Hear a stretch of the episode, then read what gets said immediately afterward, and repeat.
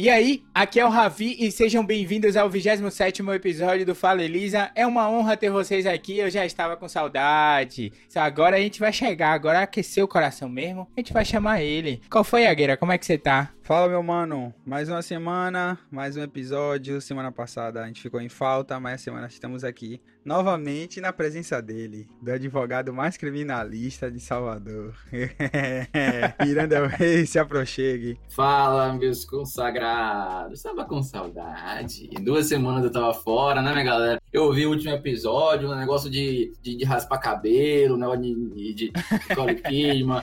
Aí eu fiquei, rapaz, maluquice. Eu cortei o cabelo, fui cortar o cabelo no barbeiro, o barbeiro picotou meu cabelo, maluco. Cortou feio demais feio demais, mano. Eu tô aqui torcendo pra crescer logo pra eu cortar de novo. Mas é isso aí, minha galera. É uma boa segunda, boa terça, um bom sábado, sei lá quando você tá assistindo isso aí. Bom dia, boa tarde, boa noite. E agora eu vou chamar ele, todo cremoso, todo gostosinho, pão quentinho de Minas Gerais. Venha, Gabriel! Não preciso falar mais nada. Eu tô bem chateado porque o OnlyFans bloqueou pornografia. Agora eu não vou pagar mais as minhas contas. Mentira, que eu não Mas é um absurdo, né? Quebrou com o negócio de muita gente aí. Quer dizer, não sei, né? A gente tava discutindo assim, quais são os parâmetros? Pornografia, o que é? Qual o futuro da pornografia? Cenas de um próximo capítulo, né? Mas aqui agora, meu pessoal, a gente vai falar de outra parada. A gente vai falar, a gente vai falar de umas coisas muito massas. Então não sai daí hoje que você ainda vai escutar sobre a repercussão do processo da Scarlett Johansson. Já gerou outras coisas lá na Disney. A Disney já mudou a, a política interna dela, já falou não é assim que funciona. A gente vai também falar sobre o filme novo que a Amazon é, recomendou, o filme brasileiro novo que a Amazon tá bancando aí. A gente vai vai comentar sobre a série For Life que vocês ajudaram a gente a escolher. Vai falar um pouquinho sobre a polêmica que a Apple tá envolvida e dessa vez foi uma polêmica tão grande que até o chefe de software da Apple teve que vir a público para mandar umas explicações aí sobre isso e a abertura de novas lojas da Xiaomi aqui no Brasil. Então fica ligado até o final que você vai ouvir tudo isso e muito mais.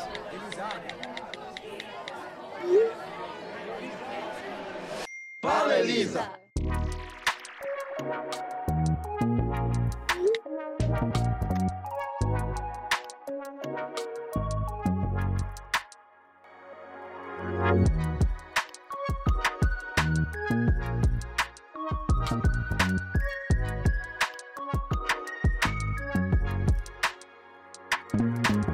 Então, minha galera, a gente já começa falando com o querido Ministério das Séries, é, falando sobre essa história, essa repercussão do que gerou o processo da Scarlett Johansson e mudou toda a plataforma, não é isso, Gabi? Exatamente. A gente falou alguns episódios, eu não sei se foi episódio passado, agora eu me perdi, sobre que a Scarlett Johansson, né, que é a atriz que faz a Viúva Negra, tinha processado a Disney por, por quebra de contrato. Sobre aquele processo, eu sei que a Disney cortou relações com a atriz, né? Não quer mais nenhuma produção com ela. Então, adeus, Viúva Negra, pra quem era fã. E quem queria ver ela como alguma princesa da Disney. Porém, a Disney, por mais que cortou relações com a Scarlett Johansson, parece que ela deu o braço a torcer. Shang-Chi e a, e a Lenda dos Dez Anéis, que é o próximo filme da Marvel, diferente da Viúva Negra, não vai entrar pro acesso Premiere do Disney Plus. O que, que é o acesso Premiere do Disney Plus, Gabriel? É aquele acesso que a Disney cobra para filmes novos, que ter estreia na cinema e no, na Disney Plus, que eles cobram um acréscimo de 70 reais, uma coisa bem barata, que todo mundo cabe na bolsa, cabe no bolso de todos os brasileiros, é um valor super baixo para ver um filme. Parece que a Disney não vai fazer mais isso. O que, que ela vai fazer agora? ao invés de cobrar isso, ela vai colocar no cinema, exclusividade no cinema, e depois de 45 dias vai vir no Disney Plus normalmente sem acréscimo nenhum, como um filme normal do streaming. Eu queria saber o que vocês acharam dessa jogada, se vocês acham inteligente, o que vocês acham que vai acontecer. É, eu sei que o cinéfilo da, daqui da turma é meu querido Iranzão. Eu quero saber, eu tô curioso pra saber dele, o que, que ele achou. Pô, muito obrigado aí pelo, pelo elogio. Considero esse elogio. É, ver filme é algo que tem, tem caído ultimamente, né? A galera tem visto muito mais séries. Se você pergunta pra uma pessoa na geração Z, uma pessoa mais nova, ela viu muito mais séries do que filme na vida. Então, é uma coisa sem caída. Eu considero esse cinéfilo uma coisa muito boa. Sobre uh, a questão da Disney, eu acho que é, nada mais justo do que a pessoa que já paga um plano caro desse é, ter acesso a, a, a, ao filme, você tem que pagar nada mais. Eu nunca vi nenhuma lógica nisso. Eu acho que o filme tem sim que ir para o cinema, tem seu custo natural, sabe? Eu acho que isso aí não. Muitas coisas pedem mudanças. Mas eu acho que essa não. Eu acho que isso aí tem que se manter, é arte, ela tem que ir para o cinema, a pessoa tem que ter experiência. Não pode você burlar isso é, Pagando não pode, sem pagar pode, entendeu? mas, é, eu sei se vocês, né, se vocês entenderam o que dizer, mas enfim. É... Eu captei, eu captei, eu captei. Foi sutil, mas eu captei, eu captei. É isso, então é, eu acho que é nada mais justo, achei muito legal e já tô ansioso aí para esperar meus 45 dias, porque não tô indo para os cinemas ainda, né? Sabe como é, algumas medidas ainda estão ativas a respeito de quem vai, mas ainda tô segurando minha ondinha aí até minha segunda dose. Pelo correto, pelo correto. Eu concordo com, com o Iranzão e, e pra você ver, né, o que, que uma pessoa que tem patamar ali enorme falar uma coisa ali, explicitar uma coisa que estava no contrato desde o início, mas a empresa não cumpriu, falar uma parada ali, só falar assim, ó, isso aqui estava no contrato, por que vocês não cumpriram? O qual é a mudança que isso faz na postura da empresa, né? E qual a pressão que isso coloca também em relação para os fãs? Os fãs começam a ver a marca de uma outra forma, tipo. Eu acho que não foi uma postura só por conta do processo da Scarlett Johansson. Eu acho que deu muito prejuízo para Disney, porque o filme conseguiu, mesmo no Pirata, conseguiu mais de 200 milhões em. Ainda tá rolando, né? Então não lembro quanto é. Eu sei que já tinha conseguido quase 300 milhões de bilheteria mundial. E, por exemplo, Velozes Furiosos 9, ele não foi lançado em nenhum serviço de streaming, até porque ele é da MGM, a MGM não tem serviço de streaming até então, né? Porque a Amazon comprou. Porém, é, o filme já arrecadou quase 700 milhões de dólares numa pandemia. E olha que o filme é bem bosta. Aí você imagina no filme, tipo assim, que já tem um apelo forte, que é das, da Marvel, tem o selo Marvel, por si só já é forte. Mas eu acho que a Disney mais quis é, testar o filme, assim. Eu acho que ver como que vai ser. Até os, um dos produtores, diretores do da Disney mesmo falou que o filme seria um teste. Aí o ator achou ruim ele ter falado que era um teste. Tá dando uma maior encrenca lá na Disney. Eu acho que o pessoal tá meio louco. Mas eu acho que foi o medo mesmo de perder dinheiro e uma oportunidade de ganhar. É Disney ou caso de família? É meu, meu primeiro questionamento. Mas enfim, continue, Aguirre. Eu sou adepto, mano, dessa, dessa questão da Disney poder oferecer o filme no streaming. Quem quer assistir, assiste. Quem quer pagar, paga, gente. Pelo amor de Deus. Eu não tô falando do preço. É, a gente não tô discutindo aqui se, se é caro ou não. Ah, mas deixa o usuário escolher, deixa o cliente escolher o que é que ele quer. Se ele quer assistir o filme lá, ele paga o negócio dele, pelo amor de Deus. Aí vai lá e tira a oportunidade da pessoa que não quer, quer ir lá no cinema, é obrigada a ir no cinema, ter que assistir o filme lá, pelo amor de Deus, gente. A gente tá no século 21, já passou disso já, meu amigo. Vamos embora. Só que o problema disso, o que que é? É que o serviço que a gente tá falando é um filme. E no século 21 tem pirataria, entendeu? Então a gente não pode simplesmente falar, quer escolher, que aí você acaba não escolhendo, você tá entendendo? Você acaba vendo no pirata. Mas você acha que tiveram pessoas que não pagaram, que, quer dizer, que pagaram? Você acha que teve ou não? Arrecadou, então. arrecadou 80 milhões. Só que olha que o, o, filme, tipo assim, qualquer filme da Marvel bate quase um bilhão fácil, fácil, fácil. Arrecada 100 milhões no Prime X. E a gente tem que lembrar aquilo que eu te falo, né? Que no, no cinema gera economia para várias outras pessoas. Não, eu sei. O, que eu tô, o ponto que eu citei era como experiência de usuário, sacou? Como usuário. Eu sendo usuário, sacou? Se fosse um preço ok, não tô falando que o preço era bom para você ir lá e pagar, sacou? Mas se fosse um preço ok, eu pagaria para assistir um filme que eu tô querendo assistir. Acho que não teria o porquê. 80 porquê, né? reais você pagaria? Não, eu não tô falando disso, eu tô falando do preço. Não, mas a gente Como se tem fosse que um preço falar ok. na- Mas a gente tem que falar na realidade, hoje não pode falar se fosse outro. Ah, mas, mas sei lá, vai, 40 conto. O ingresso na minha cidade custa 24, se não me engano, 22. Sai, esqueça Salvador isso aí. Salvador passou já, meu amigo, dessa época aí.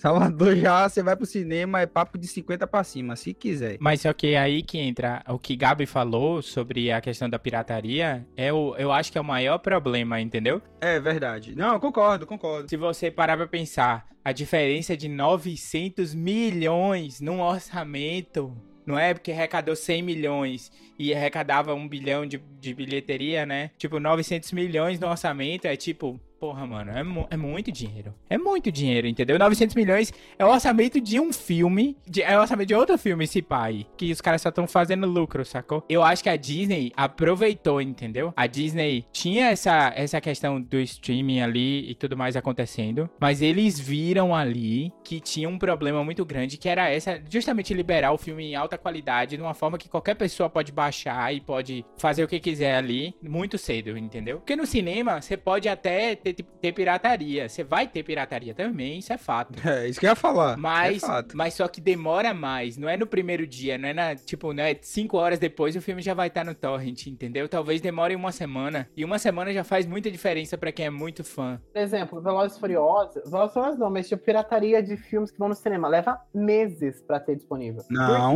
Leva, acho que não. leva, sim. Não, você acha, o Iago, da- no primeiro dia você acha só com imagem de É. cinema. Mas aí você não vai assistir aquilo, entendeu? Ah, sim, Agora, entendi, você vem entendi. 4K no torrent, você consegue no primeiro dia que lançou o filme. E não e, e mesmo que o Viúva Negra teve uma- um sucesso do filme não ser ruim, não ser bom, você pega a HBO, a HBO né, é a Warner no caso, né, que tá fazendo lá nos Estados Unidos é lançamento day by day, né, que eles colocam no cinema e no HBO Max liberado pra todo mundo lá.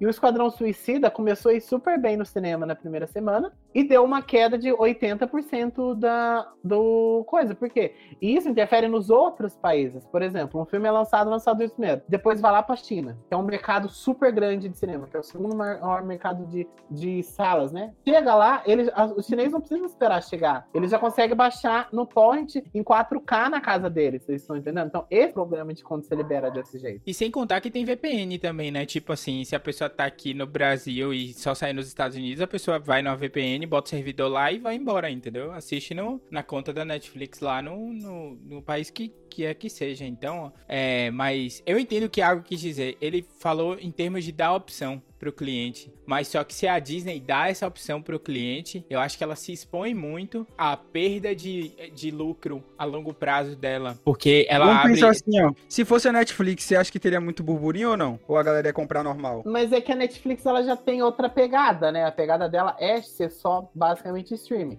Mas o nada é impede que de ela fazer isso. escolha- Não, mas a Netflix faz, por exemplo, para um filme ser lançado no Bosca, ele tem que ter ido pro cinema. Sim. Então, os filmes que ela vai concorrer, ela paga cinemas lá dos Estados Unidos, ela compra cinemas pequenos, cinemas grandes, e exibe o filme. Quem quiser lá assistir, assiste quem quiser. Mas eles Isso. colocam só para poder ir pro Oscar. O problema é que nesse viés aí que a gente fala, a escolha do, do consumidor. Mas o problema é que a gente tá esquecendo que não é escolha só ver no cinema ou ver em casa. É ver no cinema, mas você quer ver em casa pagando ou você quer ver em casa na pirataria? Então tem uma outra escolha ainda, não são só essas duas escolhas. E eu acho que fosse 5, 10 reais, eu acho que, que as pessoas ainda preferiam ver é, de graça em algum serviço pirata, entendeu? Mesmo se fosse 5 reais, 10 reais, um valor simbólico, digamos assim. Eu acho que mesmo assim as pessoas falam, ah, pra que eu vou pagar 5 reais se eu posso baixar de graça? Então é muito complicado isso e difícil. Mas é o que, que a Disney vai fazer? Vai esperar. Você vai ter 45 dias. Se você quiser ver em casa, você espera os 45 dias, se você não quiser se sentir confortável porra. pra ir no cinema.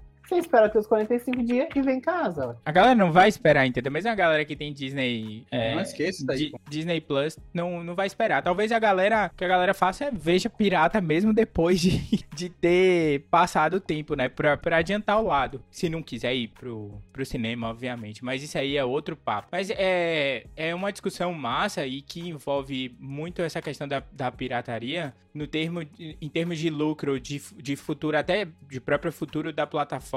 Porque a Disney foi a primeira que chegou com essa, com essa característica de vou lançar no cinema e vou lançar aqui. E aqui você paga um valor que seria simbólico ao que você pagaria no cinema, mas você não vai ter nada de telona grande, não vai ter nada de áudio, você vai ter sua casa, você assiste no seu conforto. O que é Tipo, é, é meio que, pô, você já tá. É que nem a gente discutiu, né? Você já tá pagando e você vai ter que pagar de novo. Não, né, sabe? Não, não faz sentido. Mas é uma discussão mais profunda a se ter pra analisar com mais cuidado, porque a pirataria ela influencia muito no mercado hoje em dia. E a gente já tava falando de streaming, a gente continua falando de streaming, só que dessa vez de Prime Video. E dessa vez, pelo que eu ouvi agora pelas fofocas aí da vida, é que a Amazon tá a fim de financiar um filme brasileiro, é isso, Gabi? Exatamente. A Amazon, essa semana, comprou dois filmes, né? Que chama A Menina que Matou os Pais e O Menino que Matou os Meus Pais. Meu Deus, Gabriel, são dois filmes, são dois filmes. O que, que é a história do filme? Esse filme conta a história. Lembra lá da Von Rockenfort?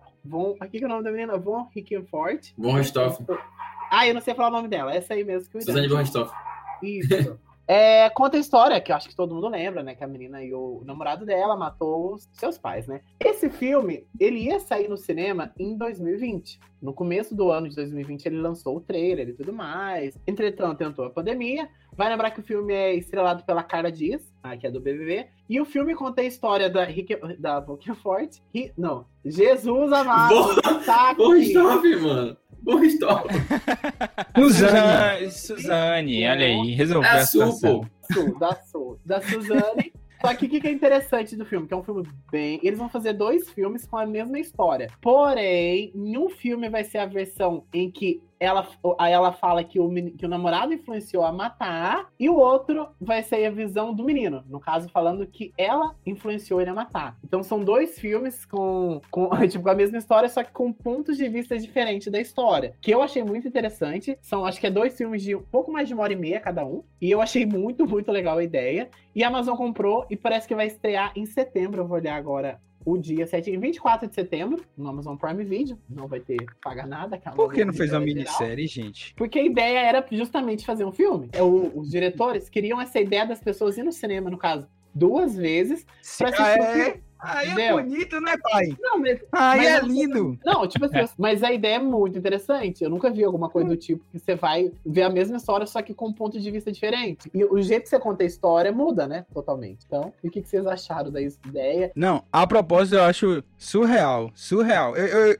Inclusive, quando ia lançar esse filme, quando anunciou esse filme, eu fiquei logo com vontade de assistir. Porque esse caso eu não conheço, velho. Vocês falam assim, ah, esse caso é super famoso. Pra mim, nunca foi famoso. Eu nunca soube disso aí. Nunca soube desse negócio. E que foi que nem soube... o outro lá. Foi que nem o outro lá de Matsunaga. Você nunca soube. Oxi, você tem um negócio chamado jornal. Tem um negócio chamado jornal. Não sei se você tá conhecendo aí. O negócio é um negócio que passa assim, 8 horas da noite, na TV Brasil, qualquer canal. Qualquer canal. Ô, oh, eu não sei se vocês sabem, a minha irmã tava falando, tipo assim, que ela é claramente uma psicopata, né? Ela, ela, ela sabe falar, sei lá, quantas línguas, ela, ela ensina línguas no, no presídio pras pessoas, pros outros presos. Ela fala, tipo assim, sei lá quantas línguas ela ensina. Tipo, eu não, eu não lembro, assim, falando assim do, do caso, mas talvez se eu ver toda a história, talvez eu lembre se foi tão famoso assim, mas enfim. Sim, é, enfim. a história é que ela e o namorado dela matou os pais dela por conta de dinheiro, né? Aí ficou só um menino, o filho, né? Uma entrevista Carla Dias, que eles não, eles gravavam, tipo, a mesma cena duas vezes, né? Então ele lá fazia a cena que ela era boazinha, né, na versão dela. Nossa, mano, que trabalho, completamente o personagem e nossa, é muito, é um trabalho assim, ó. Esse caso foi foi bem emblemático assim. É até difícil pensar que alguém não, não, não conhece, me sentindo até velho, apesar de Thiago acho que tem a mesma idade que eu. Mas é, imagine, velho, daqui a, sei lá, nem vou falar daqui a muito tempo, mas acho que os adolescentes já essa galera da geração Z, ninguém não deve conhecer, velho, esse caso, literalmente, assim. Então vai ser algo muito novo para eles. É, mas foi muito necessário na época, eu, eu, sei bastante desse caso, porque na faculdade ainda eu fiz o júri simulado do caso. Então, tipo, a gente teve que refazer o, o, o julgamento dela, é muito comum. A, acontecer isso no, na faculdade de, de Direito, principalmente esse caso que é muito famoso. E aí eu li o livro da Ilana Casoy, que também está participando do, do filme. Eu não sei ao certo o, qual o papel dela lá, mas eu vi no banner o nomezinho dela lá. Ela tem um livro chamado Caso de Família, que falou sobre esse caso da, da Suzane Bornsdorf. E tem outro também que ela fez sobre o caso de Isabela Nardoni. E deve ter mais outros aí. Ela, ela escreve muitos livros nesse, nesse sentido. É, eu tô ansioso para assistir já tem um tempo. Desde que ela tava no Big Brother, eu já tinha ouvido falar desse,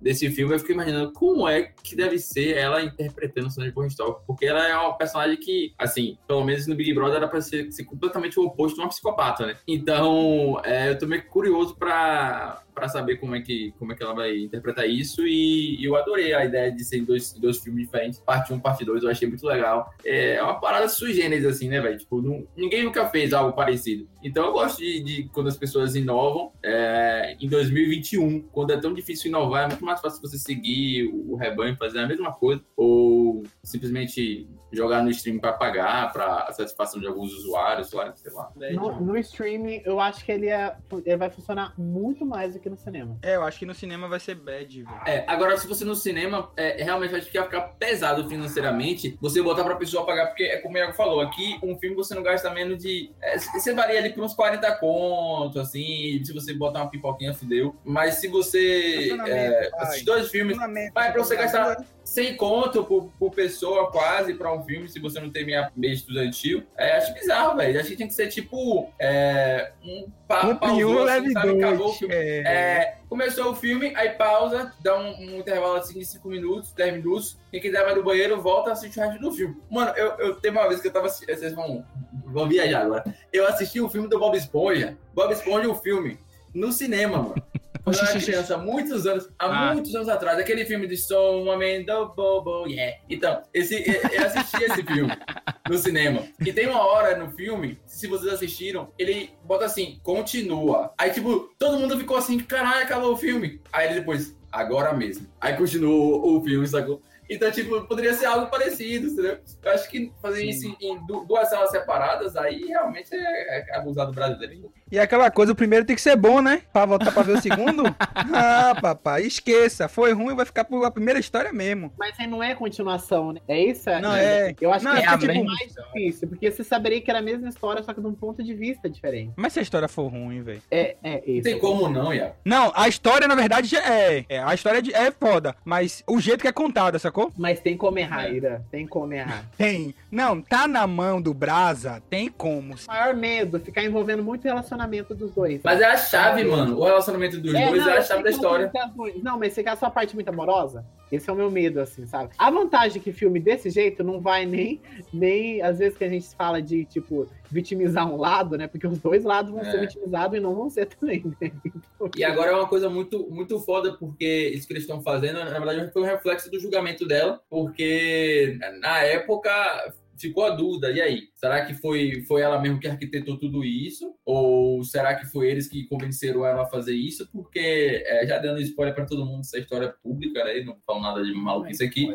É, ela não, ela, não, ela não, não tocou a mão em nada para matar os pais. Quem matou os pais foram os irmãos Caravinhos lá, né? Que era o namorado e, e- e o irmão do namorado dela. É, ou era primo, se não me engano, não sei. É irmão ou primo. Mas foram eles que mataram. Ela não tocou em nada para matar eles. Ela ficou lá simplesmente vendo eles agonizando e pagou. Basicamente isso. Vocês- a gente tava falando sobre cinema e tudo mais, e, vocês comentaram do filme sobre execução, né? Que, é, Iago, alguém falou que o tema era muito bom, mas que a execução poderia ser uma merda e isso poderia cagar tudo. E aí a gente já move pro nosso assunto, que é o piloto da semana, que é justamente é, é- é essa já a minha conclusão, dando spoiler master pra vocês sobre como a execução pode cagar uma história boa. O piloto da semana que vocês ajudaram a gente a escolher foi For Life, uma série disponível na Netflix e conta a seguinte história: condenado à prisão perpétua por um crime que não, que não cometeu, um homem se torna advogado para buscar justiça e defender outros acusados injustamente. É isso a história do, da série For Life. Porra, mano, eu pensei, eu juro pra você. Eu pensei que ia ser muito bom, mano. Eu pensei que fosse na pegada de Olhos que Condenam. Não sei se vocês assistiram. Olhos que Condenam. Eu pensei que ia ser naquela pegada quando começou, velho. Que mostrou lá toda a revolta, a injustiça. Aí mostrou ele lá no tribunal lá falando. E aí eu falei, porra, vai ser massa, velho. Quando chegou na parte que foi desembolar a história na prisão, que negócio chato, velho. Aí eu larguei, velho. Aí não tive condição de terminar, não. Porque eu achei muito chato. Eu achei que demorou arrastando a história ali, sabe? Pra passar, pra até chegar lá no tribunal e tudo mais. Eu sei que vai, vai se desenvolvendo, que ele vai meio que se criando um líder, né? Ali do. Um advogado dos, dos, dos, dos presidiários, né? Alguma coisa assim. Então. Ah, achei muito chato, velho. Achei muito chato isso. E aí não rolou pra mim. Não sei que, como é que, que, é que vocês acharam disso. Mas enfim, não rolou For Life pra mim. Achei muito chato. Eu achei isso que Iago falou. Eu não senti uma pegada sobre olhos que condenam, mas me lembrou sim, por causa da temática inicial, né? Eu imaginei que fosse algo ali de, de injustiça do próprio sistema de julgamento ali dos Estados Unidos. E conforme a série foi andando, eu percebi que a série tem uma roupagem muito televisiva, não de streaming. Ela não tem aquele caráter um pouquinho mais arrojado que os streamings têm de experimentar um pouquinho com coloração. Aí, em termos técnicos mesmo, com coloração, com é, tomadas de câmera, Sonoplastia também. sonoplastia também. Eu achei que os diálogos eles são muito simples, eles não te aprofundam muito na história. A história é, te- é- é contada de uma forma muito rasa desde o começo, então você, você sente aquela, aquela vontade de conhecer mais a história do personagem, mas só que ele não desenvolve muito isso ao longo do, do episódio. E é, o que eu anotei pra mim foi justamente essa série televisiva, assim. Dos Estados Unidos, aquele caráter, tipo, não um caráter CSI, mas um caráter de uma série é, que, que fosse similar, mas que a forma como ela foi contada, como ela foi feita, que é, poderia ser elevado a um nível muito maior. Porque a atuação do, do personagem principal eu acho boa, mas em contrapartida, a atuação dos personagens é, coadjuvantes ali, eu não vejo que ele que é uma atuação tão, tão polida assim, sabe? É uma atuação mais de manter o. É aquela série que mantém mantém a pessoa engajada pela, pela mudança rápida da história, não pela construção da tensão ao longo do tempo. Muito parecido com o que acontece com Blind Spot ao longo do tempo. Não sei se vocês já assistiram Blind Spot ou Ponto Cego. É uma série que ela começa com uma história muito boa, conta a história bem ao longo da primeira e segunda temporada, na minha opinião. Na terceira, ela começa a construir tensão demais ali e não, não chega a um ponto fixo. O que é que você me diz, Iranzão, sobre essa série? Eu tenho que confessar para vocês que quando eu botei essa série lá, essa série lá, eu não esperava que ela ganhasse. Eu torcia pra ela não ganhar e ela ganhou. Por quê? Eu queria muito assistir qualquer uma das outras três, mas não. Vocês escolheram essa, então eu respeitei, né? E assisti até o final, porque acho que a gente tem que né, catar e, e sofrer até o fim. Começou, termina, meu irmão. O que acontece? Foi uma merda. Me arrependi. Gostaria de ter parado na metade. Porque, na moral, muito chato. Muito chato. Essa temática, é, é, muito difícil você contar isso de uma forma de uma forma nova, de uma abordagem diferente, que, que você não. que você já não esteja acostumado, que não fica uma coisa clichê. Eu acho que a história foi muito mal contada. Tinha um bom potencial, porque é, apesar de se falar de injustiça ali no sistema a, é, prisional americano, a gente sabe que é um tema, como eu falei, clichê mas é, surgiu um negócio novo ali, né? O cara, porra, o cara conseguiu virar advogado dentro da cadeia. Como é que ele conseguiu fazer isso? É, beleza. Só que o jeito que foi contado foi muito ruim. Como o Ravi falou, a atuação dos personagens secundários é bizarra, mano. É bizarra, é, é muito ruim. E isso, isso me incomoda na série é, demais. Eu tenho esse problema, eu, eu sei lá, acho que depois que a gente vê muitas séries assim boa, e depois que a gente assiste. Ah, sei lá, depois que a gente assiste. Vou citar um aqui que é uma foto. Depois que você assiste Breaking Bad, por exemplo, você fica muito exigente para outros tipos de séries. Porque você fica, caralho, apesar de não ter nada a ver a temática, mas Breaking Bad é uma série que todos os personagens eles, eles são perfeitos. Eles atuam perfeitamente. E quando eu vejo uma série que só tem um personagem que tá ali com a atuação mais polida, como o Ravi falou, e o resto tudo meio armengado, meio mais ou menos, me incomoda bastante. É, eu vou dar um, um, um, exemplo além de Blind Spot, porque Blind Spot ele me incomoda muito personagens secundários de Blind Spot, a atuação e a previsibilidade, essas coisas. Eu terminei de assistir esses dias Irmandade. Irmandade é uma série brasileira, não sei se vocês já assistiram. É, ela tem uma direção muito legal, ela foi uma série muito bem feita, assim, apesar de as coisas né, das, das séries brasileiras às vezes fazem. Mas é, os personagens secundários eu achei eles muito mais ou menos muito na média para baixo, assim, entendeu? E aí isso desceu, assim, um conceito na série, na minha opinião, porque tem muitos personagens interessantes, muitos exageram, né? Talvez uns três. Mas de resto, é, me incomoda demais a, o, o, resto todo bagunçado. Mas, enfim, falando, né, especificamente da série, ela foi produzida pelo, pelo rapper 50 Cent. Ele decidiu produzir essa série porque Isaiah Wright Jr., que é o cara que é o advogado, que é essa história é real, ele virou advogado de um, de um rapaz que era amigo de, de 50 Cent. Então ele acabou conhecendo a história e achou que tinha uma narrativa forte e resolveu apoiar. Só que ele deixou de se preocupar com todo o resto, né? Porque apesar do potencial da história, é, para mim deu errado. Eu sei que muita gente vai, vai assistir a série e vai achar até interessante. Eu daria, eu, eu encaixaria ela na Globoplay, porque eu acho que ela tem cara de série Globoplay, sabe? Tipo, de Amsterdã, é, ela tem uma pegada assim, como é aquele do avião? The Manifest, ela é... tem uma pegada The Manifest, sabe? É... Ela tem uma pegada é, desculpa, eu vou passar minhas críticas que são tão, tão demais, mas. Mas o que eu acho que você quis dizer com. É, é, eu acho que você quis dizer com série de Globoplay é justamente essa roupagem de não, não se aprofundar nos temas, né? Que apresentados na série e, fa e fazer tudo muito solúvel, fácil, de uma forma fácil, entendeu? Tipo assim, você tem um problema que você constrói a temporada inteira e você resolve em 10 minutos do episódio final, porque você constrói a tensão no episódio inteiro. É aquele episódio que segura a pessoa ali, né? Tipo, é, é eu acho que é, é isso que acontece. É, eu, é, eu entendi o que você quis dizer com série Globoplay. Mas enfim, eu quero saber é, do meu querido Iagão e do Iranzão, qual a nota que vocês dão para For Life? Dois. Seco. Iranzão, o que, que você me diz? 0,5.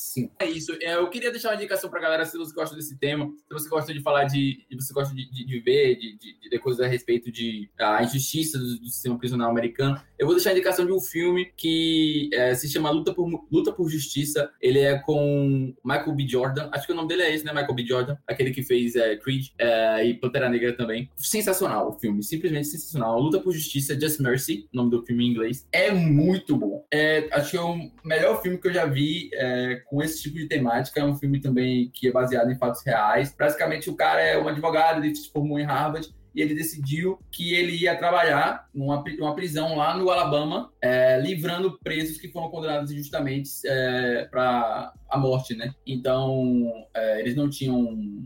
Como até hoje não tem, mas na época era muito mais flagrante isso, né? eles não tinham nenhum tipo de apoio jurídico. É, a galera ia lá fazer qualquer tipo de acordo, então eles se fudiam mesmo, iam direto pra morrer. E, enfim, ele é um cara que até hoje tem esse projeto, o, que é uma história real, né? O rapaz tem até hoje esse projeto e é muito, muito, muito massa a história. Ok, o, o link vai estar na descrição do episódio e já tá na minha lista, Iranzão, gostei da temática. É, eu dou nota um e-mail pra, pra For Life. É, a série se perde na forma de contar e, e isso estraga uma história que poderia ser contada de uma forma maravilhosa.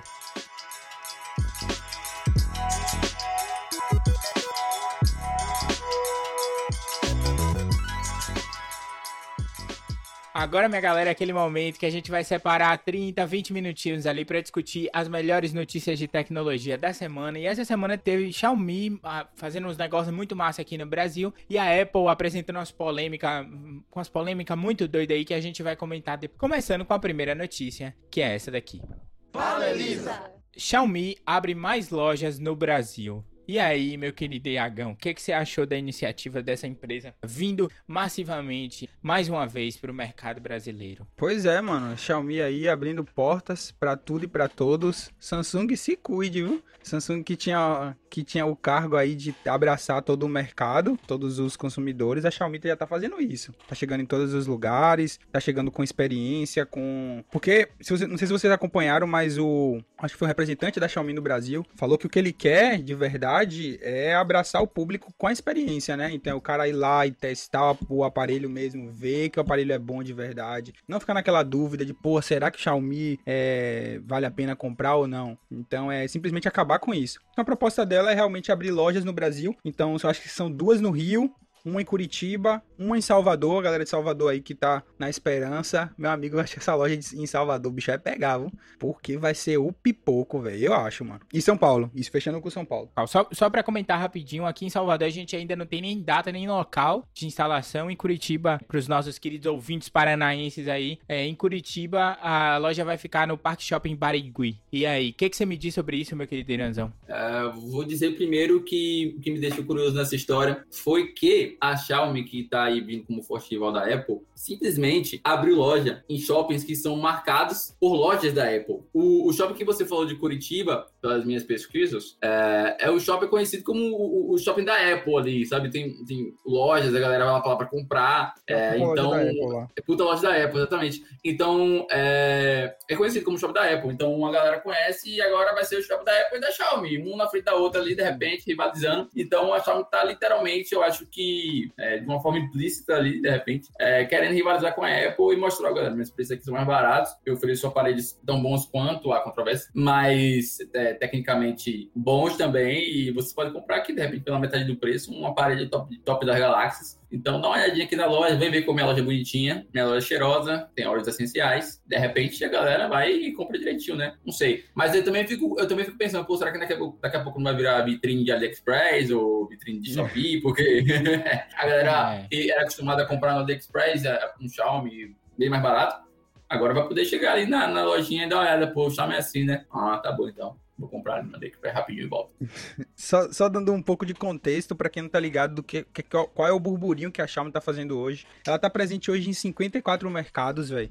E a terceira fabricante do mundo. A gente comentou, né? Aqui quando, quando saiu essa notícia de que ela é a terceira fabricante do mundo. E o celular que. de smartphone, na verdade. É, o celular que tá disparado aí é o Redmi, né? que a galera usa bastante, é o que mais compra, assim, não é o top, né, o premium da Xiaomi, mas é o que mais vende, é o que ela tá, consegue abraçar todo o público, então você vê o burburinho absurdo que a Xiaomi vem causando, e sem falar das inovações que ela vem trazendo, né, a gente comentou aqui também que a Xiaomi quer lançar uma sala completamente tomada por wireless, então você vai carregar o seu smartphone por wireless, isso é muito louco de pensar, é... porque hoje em dia a gente não tem isso, apesar de ter rumores de que os aparelhos daqui a 3, 2 anos vão vão ser sem portas. Então, sem portas, quando a gente fala sem portas, é sem entrada para carregador, sem entrada para fone de ouvido, sem entrada para nada, meu amigo. Acabou essa brincadeira. E a Xiaomi já vem se preparando para isso, né? Então, ela lançou o conceito de uma sala totalmente wireless, onde você vai poder carregar o seu smartphone. Então, além de estar tá presente nos mercados, ela está sempre pensando em inovação. Essa é a Xiaomi, ano de 2021. E outra notícia que a gente comentou, grande mercado que a Xiaomi está encontrando na América do Sul. E aí, o que que a, que que a Xiaomi está tá visando, né? Ela está visando justamente fazer competitividade, eu acredito, o, o amplo mercado que a Motorola e a Samsung têm aqui no, no país, é, abrindo essa, é, essa nova, esse novo set de possibilidades para quem quer adquirir um, um, smartphone novo e, uma,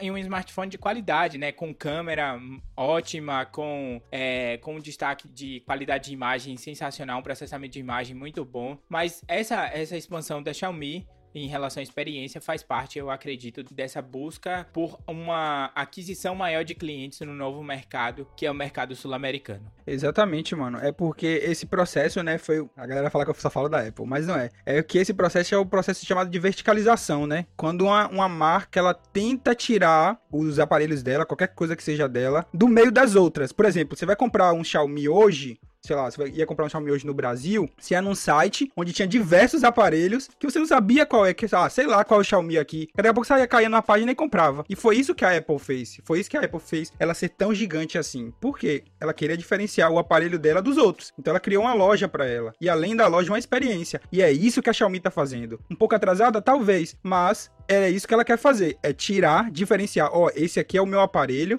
e essa é a experiência que eu entrego. Então, talvez dê muito certo porque ela já tá com uma base boa. E a Apple na, na época não tinha isso. Então, a Xiaomi hoje tem um, um grande mercado para correr aí e sem, eu acho que não tem um concorrente ali, acho que a Samsung fica um pouco para trás. Mas enfim. É, eu queria saber de vocês, vocês acham que ainda tá valendo a pena essa experiência da loja física? Eu vou falar da minha experiência com loja física. É, eu já fui na, na da Samsung e já fui na da Apple também. Na Samsung normal, muito mais monstruário, de tipo, mostrar ali o aparelho, te apresentar, tudo mais, você vê lá tudo direitinho. Mas para quem já foi, não é coisa de quem compra Apple. Até as pessoas mesmo que visitam a loja da Apple fala que é uma outra coisa. Não sei se você já foi, Iranzão, dentro de uma loja da, da Apple, sem ser tipo iTal, essas coisas, não essas mas a loja mesmo da Apple é uma experiência que ela é dentro é passada. Então você pode ir lá fazer suas reuniões, você pode ir lá experimentar, brincar com os aparelhos. É, é muito louco, velho. Muito louco que os caras fazem. Não foi aqui que eu, no Brasil que eu fui, Ravi, eu acho que tem experiência daqui de fora, mas eu só tive experiência fora daqui. Foi muito legal entrar na loja da Apple. Fui na loja da Apple lá no Village Mall, no Rio de Janeiro,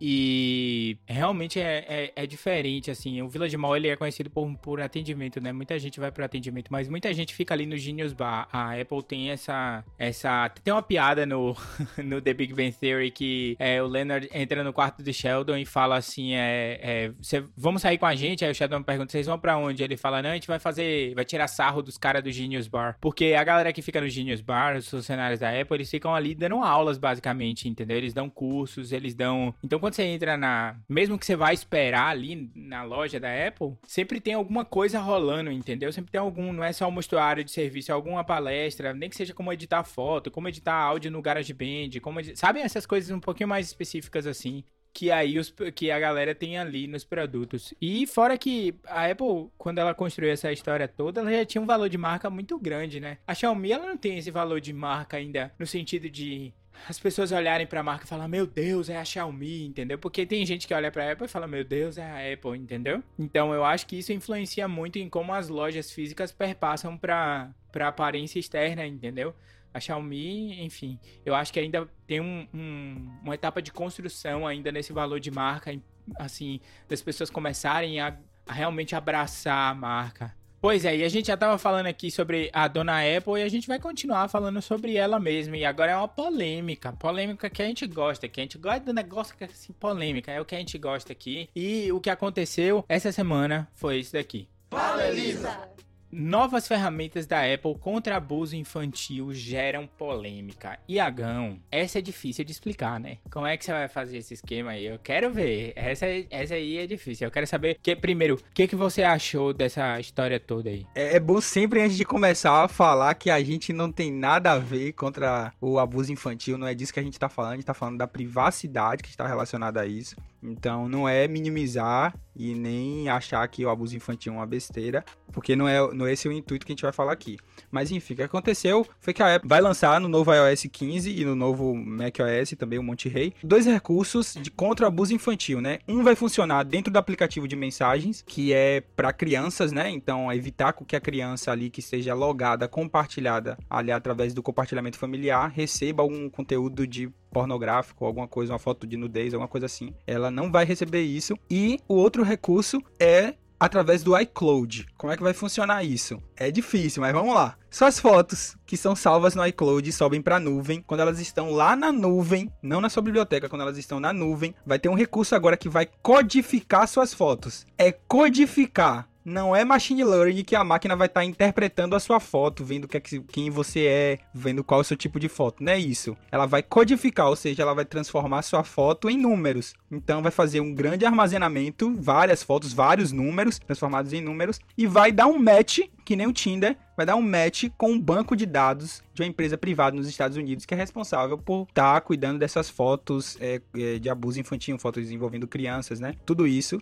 quem é, responsável, quem é responsável por isso nos Estados Unidos é uma empresa privada, um, não sei, um órgão, não lembro agora, que tem a disponibilidade disso. Então, o que, é que ela vai fazer? Ela vai linkar as duas coisas, o código da foto com o outro código da foto e vai dar um match. Se isso acontecer diversas vezes, porque às vezes pode dar um falso positivo, pode, ah, sei lá, linkar um código com outro, não ser e daqui a pouco uma pessoa é acusada por causa de abuso e talvez não seja. Então, sei lá, se repete 30 vezes isso, aí sim, opa, vamos ver esse cara aqui, o que é que tá acontecendo com ele. Então, qual foi a polêmica? A galera começou a questionar, porra, minhas fotos vão ficar sendo mostradas por aí, vão ter pessoas olhando minha foto na galeria, a Apple vai deixar isso aberto para todo mundo. E aí a polêmica veio forte e aí até o Craig Federico teve que se explicar, mas é o que a gente vai discutir aqui. O que, é que vocês acharam disso da Apple? Só complementar o que a falou aí, você através de hashes, né? É, esses hashes que vão fazer esse, esse, esse match, um conjunto de, conjunto de dados ali ilegíveis, então eles não vão, como é que falou, antes suas fotos não ser simplesmente mostradas, não, isso aqui tá tá. Sem camisa. Pornografia infantil. Não, esse aqui tá. Não, esse aqui é só um rapaz mesmo, sabe? Um rapaz rapagão aqui. Não, não é isso que vai acontecer. Mas é, é difícil falar disso, né, galera? Porque assim, a gente tá falando de um motivo muito nobre, que é, é pegar essa galera que tá, tá cometendo esse tipo de crime. É, mas ao mesmo tempo a gente tá falando de um meio que um direito fundamental à privacidade ali que cada pessoa deve ter, né? E o que, que a Apple vende? Iago sabe muito bem. A Apple tem uma, uma retórica toda pregada para privacidade, né? É uma empresa que tem galera que fala, porra, tô indo para Apple aqui porque eu sei que meus dados, né, pô, meus dados ficar seguros lá, porque a Apple é isso, a Apple é aquilo nesse sentido. E ela vende isso muito bem. É, me parece que através disso ela abre ali uma brecha para as pessoas pensarem ao contrário, sabe, com esse novo software. Essa promessa de privacidade vai meio pelo ralo, aquele negócio de o que acontece na, no seu Apple fica no seu Apple, acho que já não é mais assim. Né? O que acontece no seu Apple pode ser, pode ir para qualquer lugar. Essa criptografia tá meio doida aí, é. sabe? Ah, então, se você, acho que vocês viram, né? O, até o próprio Edward Snowden, um rapagão lá do, do que expôs a Agência de Segurança Nacional, né, dos Estados Unidos com a parada da vigilância que estava ocorrendo. Até ele falou que isso era algo negativo, né? Era algo que, que podia, sim, ocasionar algum, algum tipo de, de, de, de, ataque à própria privacidade dos usuários, né? Então, é uma coisa muito complicada de se falar e eu, eu levanto algumas dúvidas na minha cabeça, eu acredito na de vocês também, apesar de, de Egan, por exemplo, ser um cara que é, gosta muito da Apple e eu acho que ele vai achar, de repente, alguma explicação é, para isso, mas acho que não tem como você não, não, não subir uma interrogaçãozinha na sua cabeça e ficar assim, tá, e aí? Mas a galera vai estar lendo todas as minhas fotos, como é que vai ser isso? Eu tô guardando minhas fotos no iCloud para que elas fiquem seguras e, porra, e se tiver algum interesse por trás? E se minhas, meus dados e minhas fotos, elas caírem na mão de pessoas que querem é, fazer outra coisa, pessoas maliciosas. Nunca se sabe, né, velho? Você começa a levantar as dúvidas sobre, sobre, sobre todo o procedimento. É realmente que nem Iranzão falou, difícil de explicar isso, mas Iago é, resumiu de um jeito maravilhoso. E o que eu acho que, que aqui cabe explicar é que o órgão nacional, o National Center for Missing and Exploited Children, que é esse órgão que a Apple tá puxando esse database, que é o CSAM, esse banco de dados, esse banco de dados, na verdade, o que acontece na verdade é que quando um usuário faz o upload da sua foto para o iCloud no próprio celular, no próprio iPhone, inicia-se um processo de referência entre aquela foto e o banco da SISEM. Então, cria-se um hash e através desse hash que aí envolve outros parâmetros, vai se analisar a semelhança desse hash até o dado. Tem uma semelhança? Deu match? Essa foto vai ser analisada. Aí, essa foto, quando estiver na nuvem, vai ser analisada. Então, é um... são duas etapas. Primeiro, sai do seu celular, já tá no iCloud, né? Você manda, quando você manda a foto pro iCloud, você faz o upload, os dados ali já vão ser analisados à luz dessa ação do upload. Depois, vai ser analisada a foto dentro do, do próprio iCloud. E aí, feita a referência, vai ter esse, esse safety voucher que é justamente essa questão desse esse voucher de segurança por tradução livre, que seria responsável por segurar essas fotos dentro de uma, de uma criptografia específica, né? Dentro ali de um banco de dados específicos. Porque as pessoas elas não vão, vão ter fotos. O que, que elas vão ter? Elas vão ter números. E se os números, se a partir dos números e a partir do algoritmo entender, o algoritmo entender que ali naquela foto tem algum alguma coisa que é passível a o abuso é, de crianças, essa foto vai ser analisada por um empregado da Apple, por uma pessoa física da Apple, que vai ali conferir se é aquilo ou não. Mas para isso, isso segundo a entrevista que o Craig Frederick deu para o Wall Street Journal, é, vai ter que ser atingido um mínimo, um limite básico de 30 vouchers para isso ser analisado por um funcionário da Apple. Então, você tem que ter ali 30, um limite de 30 vouchers ali, safety, para isso ir para um funcionário da Apple e aí ser analisado. É, todas as empresas que armazenam fotos na nuvem já analisam as fotos. Elas têm isso no seu é, direitos e termos de uso. A gente que muitas vezes só assina, sabe? Dropbox, Google Fotos, tá aí. Então, a galera tá aprendendo com esses ambientes. O que a Apple tá tentando fazer e o que o Craig Frederick falou, e que aí eu entendo a polêmica, porque a Apple é tão pela, pela privacidade. E o que parece quando ele fala isso, da forma que foi divulgada, que é, acho que é o maior problema, é que a Apple tá olhando as fotos, mas a Apple não tá olhando as fotos, né? Ela tá olhando o hash. O que, que a Apple tá olhando? Ela tá olhando o que passou pela peneira gigante e, e é ali um, pode ser ali um problema. Para isso comparado a, por exemplo, a você fazer o upload no Dropbox ou no Google Fotos, que possivelmente analisam as fotos todas para buscar por isso, é realmente talvez uma ação um pouco diferente aí, uma solução um pouco arrojada. Meu questionamento é o seguinte, mano, porque a gente sabe que a Apple tá fazendo isso não por simples liberalidade, não por mera liberalidade mas por uma pressão governamental ali que veio e falou: Apple, essa situação está ocorrendo, tem que ser revisto isso aí. Mas qual é a garantia? Qual é a garantia que o usuário tem que, aquela, que, que esse software não vai ser uma porta para algo muito mais complexo, para algo que, de repente, cai em mãos erradas, de repente pode levar até algo, algo mais sério, como, de repente, uma perseguição é, de pessoas pelo governo. Eu acho que, assim, ficou, depois do, do Edward Snowden, acho que caiu um pouquinho a credibilidade da, da, agência de segurança, da galera de tecnologia lá do, dos Estados Unidos. Então, essa, essa pressão por, por leitura de dados, essa, essa, essa quebra de expectativa da galera em relação a isso, eu acho que ela ainda ela de reflexo hoje em dia. E eu acho que é algo muito complicado. Você começa a se perguntar, tá ligado? Eu sei que na, é, tem tudo uma explicação. Eles explicam que vai ser isso, que vai ser aquilo, mas por trás a gente fica com a dúvida. Não sei vocês, mas eu acho que muita gente fica com essa dúvida se na hora vai ser isso aí mesmo ou se pode ser usado para outro propósito, como já foi usado anteriormente, se a gente saber, e como em outros países é utilizado. É, essa é uma das, é,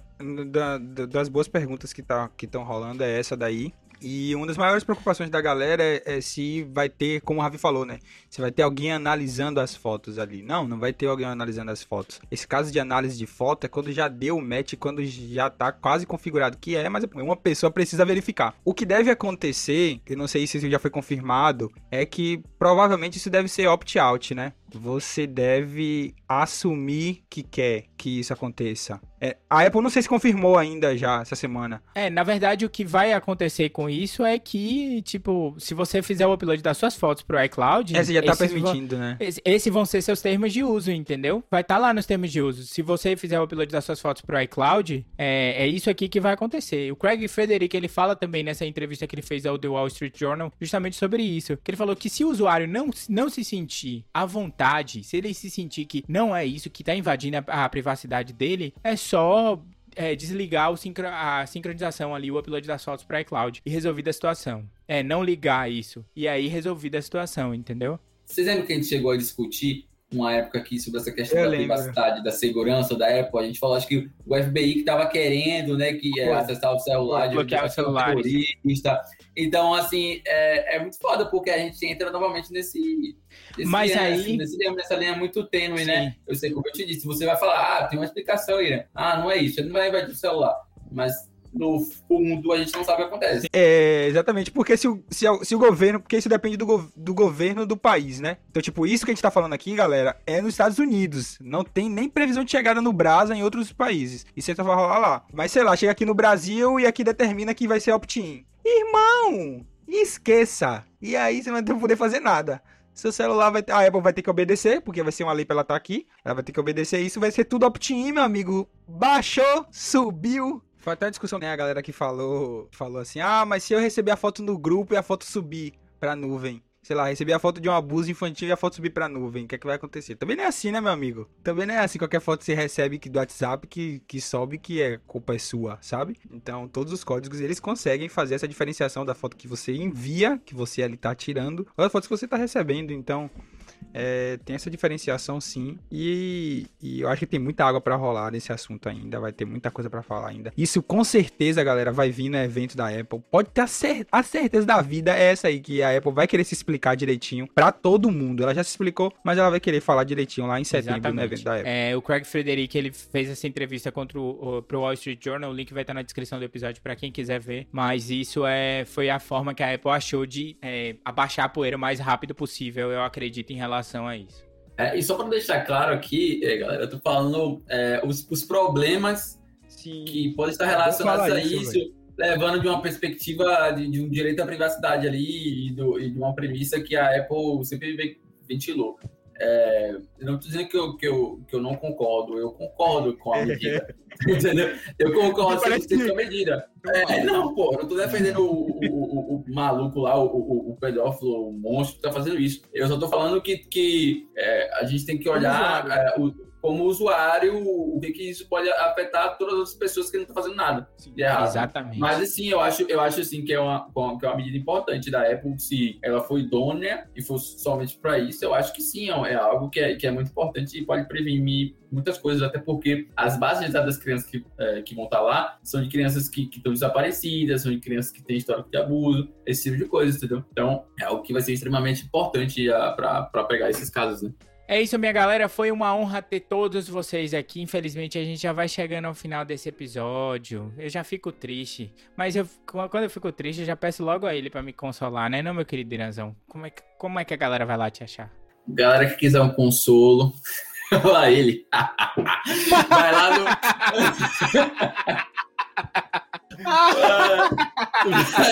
Galera que quiser um consolo, vai lá no, no seu brother favorito. OnlyFans acabou com isso. OnlyFans acabou com isso, Iranzão. Acabou, entendeu? Não tem mais. Se quiser um consolo, vai assistir Sex Life. Lá tem um consolão pra você. Então, o que eu posso, o que eu posso dizer, galera, é que quem quiser só um, um conversar numa boa, sem nenhum tipo de atividade sexual. É, é só procurar Irandel Rei em todas as plataformas. Já sabe como é, Irandel Rei, onde você quiser. Olha só, gostei da rima. E falar nisso, Iranzão tá acadêmico todo, tá soltando artigo, muito massa, Iranzão, pra cima. Querido Gabs, como é que a galera vai lá te encontrar? Agora eu sei que mexeram com o seu esquema de negócio aí, né? OnlyFans e tudo mais, mas vai, a gente vai resolver essa situação. Olha, depois disso do Irã, eu só vou falar boa noite mesmo. pra é, Gabriel Lozendes em todas as redes sociais, é só aparecer lá, a gente pode falar sobre qualquer coisa. Bom saber que eu não vou assistir For Life. Que bom que eu não consegui assistir o episódio, por jeito foi mu é muito ruim a série mesmo. Acho que foi a série, acho que foi alguma a coisa que vocês mais falaram mal e todos falaram. E ele que foi seco hoje no comentário, ele foi tremendo, ele falou assim, ó, esquece, eu não quero saber disso não, isso aqui é horrível. E Agueira, como é que a galera vai lá te encontrar pra falar o quanto também odiou For Life? Só chegar lá no IHFSM que a gente troca uma ideia, ou então Elisa nas redes, que a gente pode estar tá tirando qualquer dúvida sobre filmes terríveis. Olha só, então você já sabe, né? Vai lá no Elisa nas redes e manda mensagem pra gente sobre qual o seu grau de hate em relação a For Life, entendeu? Nós estamos lá pra te escutar. Consolar, eu já não sei, aí pode ser um trabalho pro OnlyFans, tá? É, minha galera, muito obrigado a todos vocês que escutaram a gente até aqui. É uma honra ter vocês aqui. Hoje foi muita polêmica, esse negócio da Apple balançou tudo aqui. Mas a gente continua firme. Próxima semana a gente tá de volta pra bater um papo com vocês. Até a próxima semana. Tchau, tchau.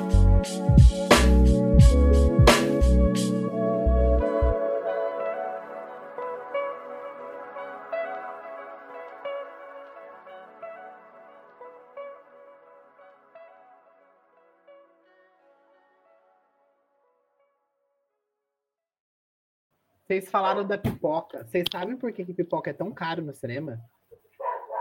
Por quê? Porque o filme que fala quanto a porcentagem que o cinema pode ganhar em cima do ingresso. Tem filme, se ele quiser que recolha todo o valor, ele recolhe. Nossa. Aí, às vezes, tem Vingadores mesmo, Ultimato, quando veio pra, pra coisa, a Disney não pegou nada, não deixou nada pros, pro cinema. O que arrecadou foi tudo pra Disney. Daí o que eles ganham, às vezes, é só em cima da pipoca. Aí Nossa, sala de graça. Eles pagam para assistir, eles pagam, tipo assim, para poder exibir o filme. Aí, às ah, vezes, tá. a Disney, às vezes a empresa fala assim: eu quero 15% do, dos ingressos. Eu quero 80%, ou eu quero 100% dos ingressos. Mano, é. é porra. nem com pipoca lá. É barra. Sempre tem uma barraquinha. Sempre tem mano, você. Mano, que barra. Oh, mano. O filme cobrar muito, porque simplesmente eles não compram, né? Eles falam, então não compram, eles vão ganhar minha, nada. Minha avó no. Só quem, quem que não queria Vingadores? Aí eles botaram isso. É. Barraquinha do Cinemark, esqueça isso. Pipoca maluca. Hum. Mais de Minha avó no antigo Iguatemi. Antigo Iguatemi, hoje, ela ah, chegava. A barraca lá, do canto, azul, é. É azul, eu sei. 10 reais, se quiser. 10 reais o quê, mano? Minha avó pegava, minha avó comprava pipoca. Minha onde, meu? Minha avó comprava pipoca, botava no micro-ondas, metia dentro da bolsa e tinha você acabou, mano. Americana, bacon, é, sabor bacon. O nome disso é americanas. Passatempo. Chocolate da, da, da, da mochila. Choquito. É, Subway, Choquito. Subway, é, Subway. Todo mundo mete um Subway, uma pizza. Rapaz, os, uma pizza? Não, peraí, uma pizza pra você entrar com a caixa. Uma pior Iago. Iago tira uma marmita, mano, não, com ovo. Não. Você já foi pro cinema com Iago? É fome, é fome. É fome. Né? Eu sei que você levar lá dentro pro cinema, mas vocês parecem que vocês estão contrabandeando? Eu peço que mesmo assim eu escondo. Não sei por quê. Eu ah, tenho essa impressão também. Eu pareço que eu tô contrabandeando. Eu, falo, eu também. Eu também. Eu tenho essa impressão também. Eu escolho, toco as coisas tudo assim. Eu falo, porra, velho. Eu sou, tipo assim, nossa, eu vejo, tipo assim, é que minha...